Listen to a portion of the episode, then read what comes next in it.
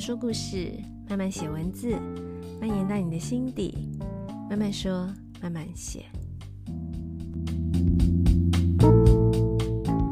嗨嗨，大家这周过得好吗？这一周我邀请到的是，呃，也很巧，刚好是我教会里面我们同一个小组的，呃，认识的。但是他其实在，呃，送养流浪动物这个领域呢，他其实啊、他们做的已经做了蛮久的，也是蛮有名气的，呃，一个，嗯、呃，我要怎么形容？就是。宠物呃，流浪动物送养的一个应该是咖啡厅吧，浪浪别哭。然后他们的呃创办人谭柔，然后呢，我们就让他来介绍一下浪浪别哭，跟他怎么创立这个过程呢？为什么会做这些？呃，其实觉得觉得送养流浪动物是一个很辛苦的事情。好，谭柔，欢迎你，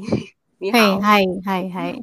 那我们就是在。北中南都各有一间店，台北、台中、台南都各有一间店。那这间店就是，呃，我们有收收留一些流浪动物，然后同时我们用餐厅的方式自给自足的营运，就是没有收捐款，然后来维持这一间店的送养工作。那每一间店有四只狗，呃，十只猫。送出去一只，我们才会带再带回来一只，因为我们觉得这个数量太大的话，那不管是餐厅的品质，或者是照顾的品质，或者是人的生活品质，都会不不太好。所以一直今年是开了第八年了，一直都是有保持这个数量的在做，送出去一只才带回来一只。那现在八第八年送养的这个数量大概是一千三百多只流浪动物回家，这样。嗯哦，你说呃四只狗，然后十只猫这样的一个一个就是数量就对。我去过台中店，哎，你说嗯、呃、第一家店是在哪里？是先从台北开始吗？对对对，我们是台北人，所以我们第一家是其实是在那时候台北车站旁边华阴街一个小小的巷子里面开的。嗯嗯、对，然后后来台北店有搬过家，嗯、因为那间店一开始的创始店是非常小的，有点太挤。嗯、对，我们后来搬过家。对，嗯嗯嗯嗯嗯，然后再再来开台中，然后再来开台中，再来是开台南，嗯嗯嗯嗯，对，然后我们其实是台中认识的，但我们两个其实都是台北人，嗯、但我们在台中，我是我去的也是台中那一家，就是我要领养小拉之前，嗯、然后我们那时候也是想说去看看有没有适合的，然后就就有去过，所以我也觉得其实要是真的蛮辛苦的，因为不同的动物，然后呃不不同之。毛，尤其他们都是从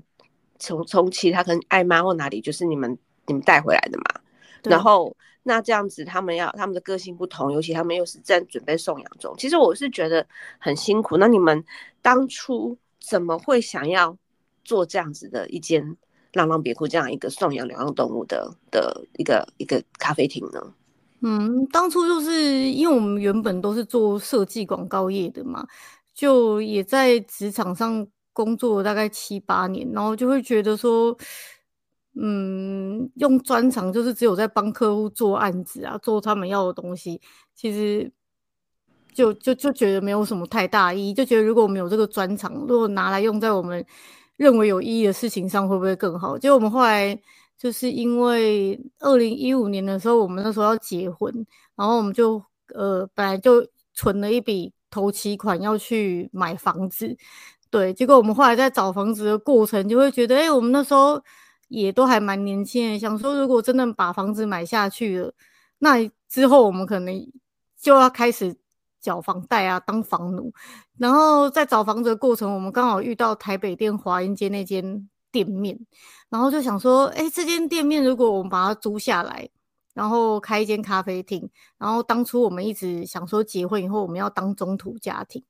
就是刚好也有这种想法，但是我们会有发现，当中途家庭就是狗会送不出去，因为是一个封闭的场所嘛。那你如果狗送不出去的话，你可能就自己收编啊，收编了以后就没有再继续，就没有办法再继续当中途家庭了。然后我们刚好有一笔钱。然后又觉得买房子买自己的住家的话，可能以后一辈子就被绑住了。然后又刚好看到那间店面，就是因为这一些想法综合起来，就觉得那如果我们来开一间店，那这间店是可以让我们有一个地方可以提供给流浪动物找家，然后人又可以进来跟他们互动的话，这样子是有可能就可以送他们回家。就当初就只是一个这样的想法，然后再加上，嗯，我妈也蛮鼓励我们，就是去试试看的。然后当初我们也没有把工作先辞掉，因为我妈那时候退休，她一开始前几个月的时候，她就帮我们撑开那间，就是营运那间店就对了。然后我们就是，就是人力的。初期的人力就是妈妈帮忙就对了，还也有请人呐、啊，也有请一个人、嗯、对。然后因为我们那时候工作本身工作都还蛮稳定的，薪水也还不错，就是我妈也是跟我们说，不要先一下子先辞职，先看看这边做不做起来再说。然后后来诶一开始开的还不错，就蛮多人支持的。然后我的老公先。离职大概三个月以后，他就先离职，然后投入这间店。我大概是过了差不多一年吧，然后我才辞职，然后全力投入这间店。要不然之前在开的初期都是就是两份工作这样在忙，这样。对，嗯嗯嗯嗯嗯。但是也比较有一点把握，因为没有马上投入，比较不会说万一这个。如果没有成功，对啊，然后我们连工作都没有，对，所以开始有，因为还好有妈妈的的协助啦，让我们就是用一个比较比较安全的方式去渐进式的投入这样子。嗯嗯嗯嗯嗯。那嗯，你刚刚有提到说“让让别哭”就是一个自给自足的方式，那所以除了餐厅的收入，有其他的方式是可以去。增加营收，因为要要，呃，送养流浪动物，就像你刚刚讲的，你讲要本来想当中途家庭，但是他可能就封闭式，因为你可能狗都送不出去，然后你一个家庭也收不了几只。但是事实上，你要一直送养这些狗，他们也会有可能有医疗啊，会有什么其他等等，就是这这些费用其实蛮高的。那餐厅自给自足，就像我如果自己开一家咖啡厅，光是我这家咖啡厅自给自足的一些营运成本就已经够够辛苦的。那你还有流浪动物这部分的话，那你们有用什么其他的方式来增加收入，在送养流浪动物这方面呢？就费用。嗯，我们定位自己是一个送养平台，帮那帮救援人。跟想要领养的人做一个媒合，所以其实像是我们跟救援的人有是有一些分工合作的，像是他们以前可能在没有来我们这边送养之前，他们可能就是从救援到送养，通通都必须要自己处理，呃，就是会很吃力，而且成效会很。是他们现在是他们救援，然后他们没有，其实就整个过程里面送养应该是最困难的。然后现在变成说，我们来帮他们送养，然后进他们动物只要进来店里以后，这些吃喝啊，然后照顾的人力啊，等等等等的费用都是由我们来负担。但是医疗这个费用呢，会是由原本的救援人来处理的，所以我们帮他们做一个这样子的分工。对，哦，对，所以所以是，所以如果动物。状况好，没有什么生病的话，其实就是在我们这边，我们就是等于等于就是有点像什么安亲住宿啦，只是我们这边是免费的，啊，然后还有包送养啊，然后但是医疗就是还是他们。如果当然，那你的动物如果是在安亲住宿那边生病了，嗯，也会是由主人来承承担嘛。那我们大概就是这个概念，啊，我们这边就是包吃住、包送养、包照顾这样子。嗯嗯嗯嗯嗯。对，所以那所以医疗费是医疗费是比较不好掌控的部分，嗯，因为可大可小。对啊，那但是如果是食物啊什么等等的费用的话，那个就是因为我们数量是固定的，所以还蛮好控制的。就是有一笔，就是专门提拨一笔预算在这个上面就可以了。对，嗯嗯嗯嗯，所以这这就是你们不接受捐款，然后就是不不需要接受这个捐款啊，嗯，因为有这样子的方式，就是等于。等于分工合作嘛，然后把就是对对于每对于这参与在中间的每个人来说，其实负担都不会过大，都还是能够掌握，所以是不需要捐款的。嗯嗯，就是呃对啊，所以你们提供的就是曝光，就是还有你刚刚讲的安亲，对啊，对对啊对，对，然后其他就分其他人的精力或是他的费用，可能就是。在他们像你刚刚原本的救援人来对对对对对，哦，这样蛮好的，所以也就像你讲，把你们的专业嘛，你们可能就是知道怎么样去让这些狗狗被看见。然后对啊，但是我们不像他们会去救援，我们就不会去救援。我们的主力就会放在是照顾跟送养上面。嗯嗯嗯，了解了解。那你们就是我知道你们也会有一些线上的的，之前之前我有印象，就是有线你们也是会线上卖一些，比如说料理包啊。后来因为疫情的关系，嗯、所以我们有伸展出来一些其他的获利模式。方式，比如说，比、嗯、比如说，我们也会在我们现在有网络网络商店嘛，然后我们会有卖一些周边，嗯、我们每一年都会卖一次跨年的周边，然后还有我们也会呃有一些可以宅配的甜点，嗯，食物之类的，对啊，这个是我们其他的获利，嗯、有开展其他的获利方式，要不然在疫情的时候就有发现说啊，我们这我们店。可能这样会完蛋。如果不赶快再想别的模式的话，因为那时候是整个就是不能营业的状况嘛。对对，就是那时候很危险的，所以我们也在那时候发展出来一些其他的获利模式。就觉得疫情让我们学到的事情就是不能做，现在不能太单一，你一定要有很多种方式，你才有办法是让自己活下去啊。嗯嗯，那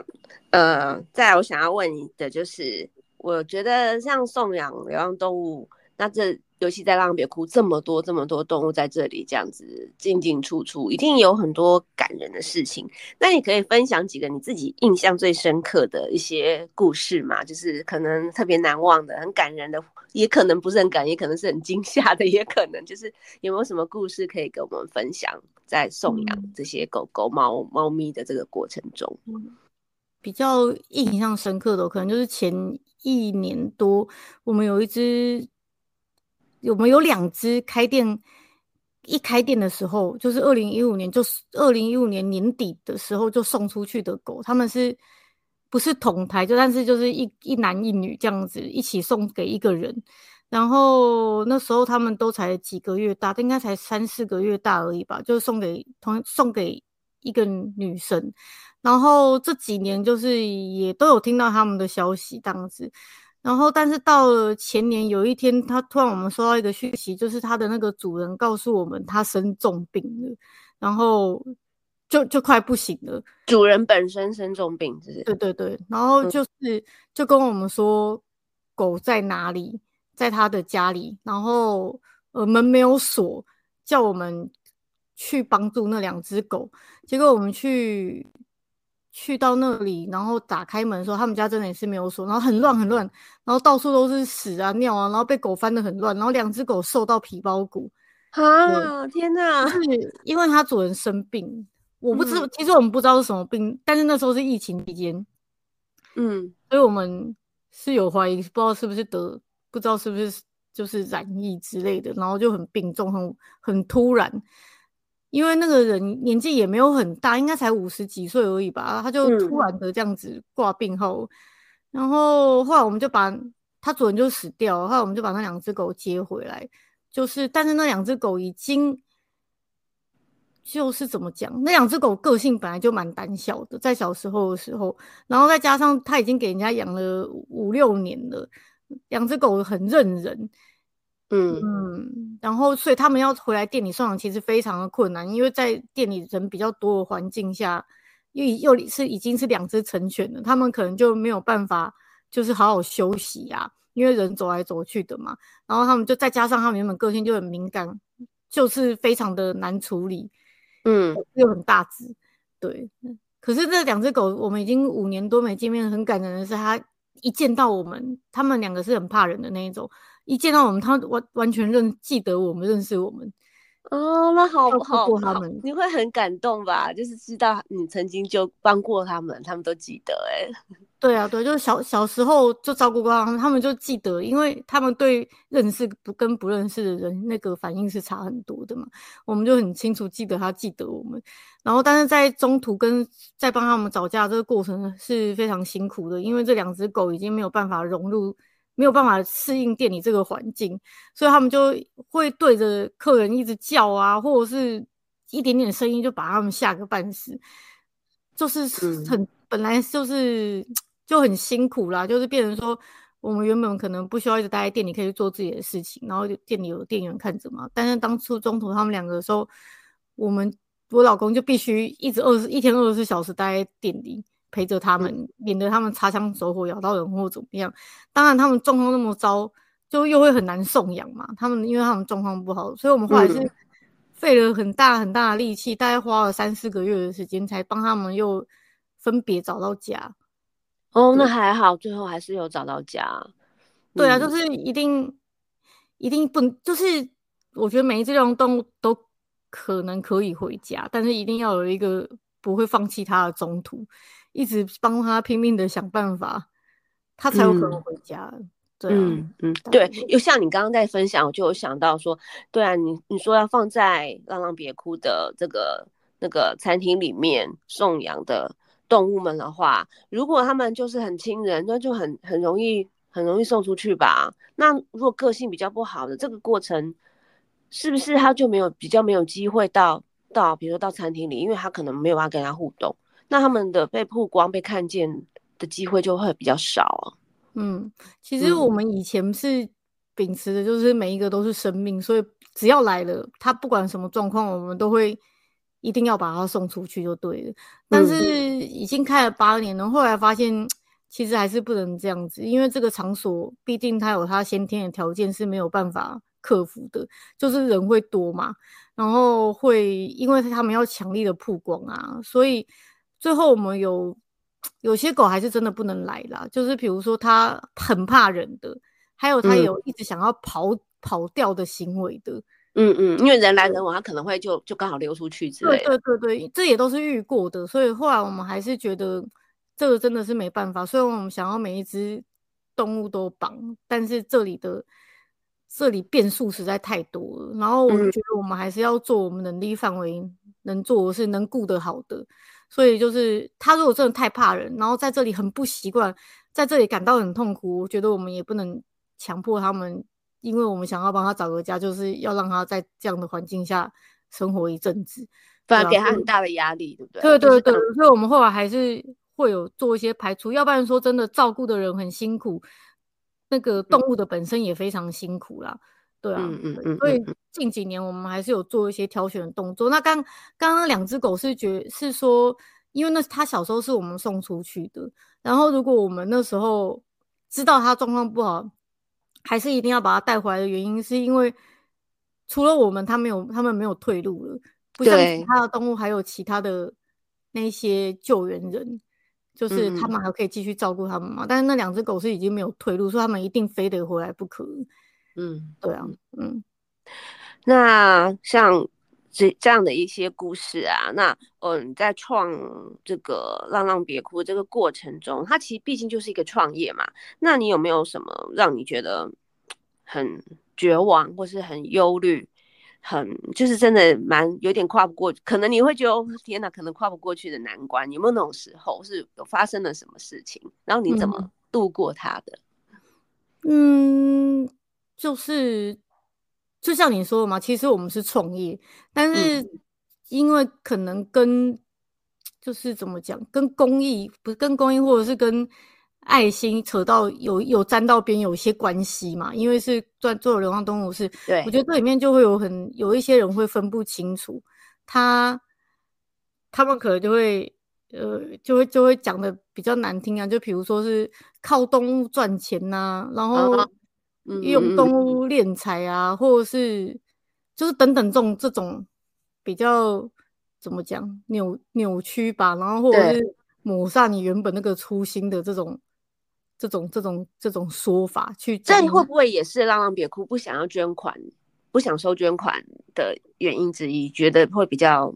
比较容易被被也是啊，但是其实后来就是发现收不收捐款都会被人家这样讲。哦，嗯，对，对啊、因为我们现在也是没收捐款，也是被这样说。对啊，就是其实我们根本就从来没收过捐款，他们也是也是会跟这个扯上关系。但是我后来发现，就是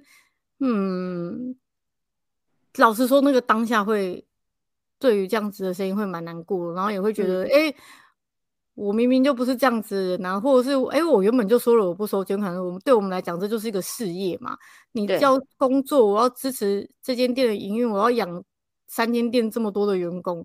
我当然要赚钱呐、啊。而且我们开一个民营的餐厅，我们当然第一首要就是要赚钱呐、啊。有赚钱，你才有办法支持你的理想嘛。对对啊，就是对我来讲是很理所当然，本来就是这个逻辑，本来就是要这样运作啊。我赚钱，我才有发展，我才有养得起我员工，我才能一直不断的循环做这件事嘛。对啊，嗯、但是被他们解读的就是说赚钱好像是一件很肮脏的事情，因为我们靠的是动物在靠动物赚钱，被这样解读。嗯，对对对，但是就是我觉得这个就是一直也会有这样子的声音，也没断过，就一直会有。嗯对啊，嗯嗯，但是，嗯，嗯，这个会让人家就是有很忧虑，或者是觉得难过的时候，想说，哎、欸，我好好一个人，干嘛这样子被你讲？我们去好好的，去好好的工作，好好赚钱。我我为什么我的人格要被被你们这样抹抹灭？对啊，也会有不想，也会有觉得，哎、欸，不要干脆不要做的时候。为为什么我要做这件事做的很辛苦，还要被人家这样子扭曲？对啊，但是其实。后来就会觉得想一想，就是网络时代吧，然后一定会，当你可能稍微比较大一点，然后有人注意到你的时候，我觉得就是会遇到这种事情。嗯，对对，就是不会可能所有的人都喜欢你，对，不不会所有的人都喜欢你，然后一定会有人不喜欢你，然后也一定会有人就是攻击你。嗯，对，但是真的是要自己学着这个过程，我觉得也是很难能可贵，就是你一直在学习，更清楚知道自己是谁，然后还有我自己到底要什么，然后还有认识人性，嗯、就是会这样，嗯、对啊，然后我觉得这个过程也是越来的越坚定自己，越来自己，然后认识自己的过程，然后越来越对自己有。有把握，知道自己是谁，然后对于这些声音，知道要怎么样去不理他，我觉得会是一个层次上的提升呢。就是遇到这件事情以后，哦、对啊、嗯，你的格局整个就拉高了，可以 不用去在意那些。你本如果本来会很纠结，会很被那些困扰，你就会一定一度应该会有，主要说干脆不要做了这种。会啊，会啊，嗯、会有啊，因为就很烦嘛，就是干嘛这样子。来抹灭别人，对啊，但是后来就是，我觉得这就是一个突破啦。真的也是遇到这些事情以后，才会发现哦，我还遇到这些事情，自己会这样，然后还有怎么样去走出去，嗯嗯，是一个很难能可贵的过程，这样。嗯，嗯好，那既然这样啊，我后面最后想要问的就是说，那如果现在你也看到有其他人也想要投入。类似类似的事业，然后还是跟可能动物的福利呀、啊，然后说像这样子送养流浪动物，或许不完全跟你们一样，但是就是是跟这个公益或是动，尤其跟动物哦相关的，嗯、你会不会有什么建议，或是你会想要劝退，还是怎么样？你们会有什么样的意见给也想要做类似这样创业的人吗？嗯，类建议哦。就就像刚刚那样子，要要问我要有没有后悔？对对对，可以可以这么可以这么说。我觉得也没有后悔，就是这，但是你要说这个，我我没有想过要给人家什么建议。你你就觉得，因为你们就觉得你就是，哎，对我刚刚有一点忘记问你，因为我刚刚您刚开始讲，为什么你？会一开始想到的是，比如说我要开店，那你们为什么对跟动物的关系为什么会这么强烈？就是比如我要开一家店，然后我想开花店，我想开咖啡厅，我想开什么？可是你们为什么好像感觉刚听起来，你跟你们夫妻一开始的感觉就是已经蛮明确，要跟做送养流浪动物。因为我们本身那时候想说要买一个自己的房子的时候，嗯、就想说我们有自己的空间，我们就想要当家庭中途啊。就非常喜欢，从以前就很，因为就是很喜欢动物的关系。对啊，对啊，对啊，嗯嗯，就是那时候就是本来就是有打算，有在网络上查说，哎，去哪里可以找到需要帮助的单位，然后我们带一只狗狗回来中途这样子。嗯，对，然后就是有做了功课，会发现，哎，他们那种所谓的家庭中途，其实就有很可能动物中途一中途就是送会送不出去这样子，就会发现说，如果用那样子的方式去做家庭中途的话，应该很快就打死，然后我们家就多一只狗，就不能再中途。对对对。嗯，所以你你刚刚讲说你也没有要给人家什么建议，可能你就会觉得你就做自己想做的事就去做，没有就是确定自己要做就去做吧，是类似这样的感觉吗？我觉得就是因为其实我们以前刚开店的时候也没有想到后来真的会开成三间店，然后或者是发展到这个样子。嗯嗯，对啊，就是一步一步就是想想到有大概有一个想法以后。呃，我们就去做了，然后就一步一步就是做下去，嗯、做下去，没有想太多。对啊，然后遇到，然后遇到什么，嗯、遇到什么问题就去学习。嗯、比如说我们在送养的过程里面发现，哇，原来动物有这么多百百种的行为问题。然后如果当他们有这个行为问题不处理掉的时候，他们就会很难找家。然后我们就为了要让他们找家顺利，嗯、我老公就去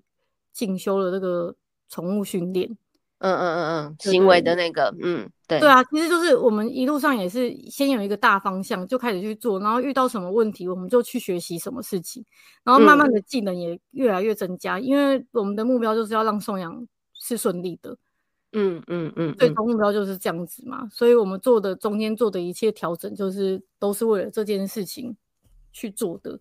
嗯，对啊，所以其实不要想的。太缜密跟太多，因为如果说真的，当初一开始我知道这整整件事情会变成这样，然后这么难，然后中间会遇到这么多难关的话，我可能就不会去做了吧。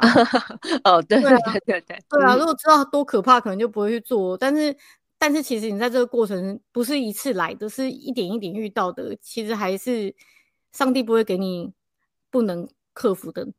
关卡。对啊，但是而且它是一点一点来的嘛，所以其实还还还可以的。就是如果你有个大方向，就去做，不要想太多。如果你想太多，我就什么都不敢做。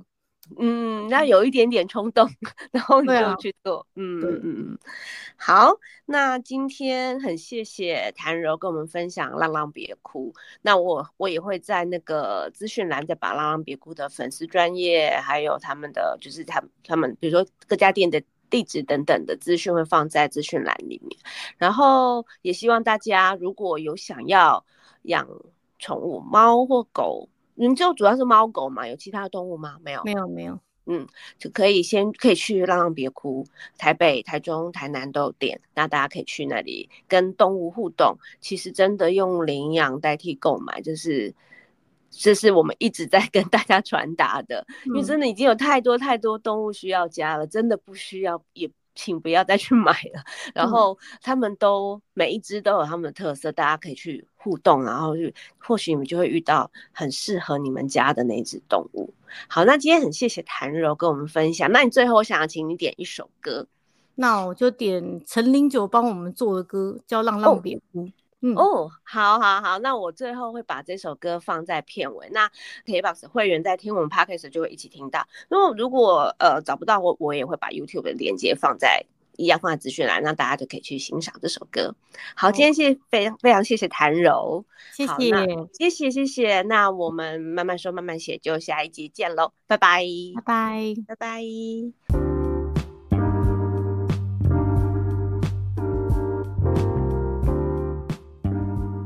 这一集的慢慢说慢慢写就到这里喽。如果有想听的其他主题，或者是有任何想跟我讨论的话题，欢迎到慢慢说慢慢写的 Instagram 或者是 Facebook 的粉丝专业留言让我知道。那么我们就下期见喽，谢谢收听。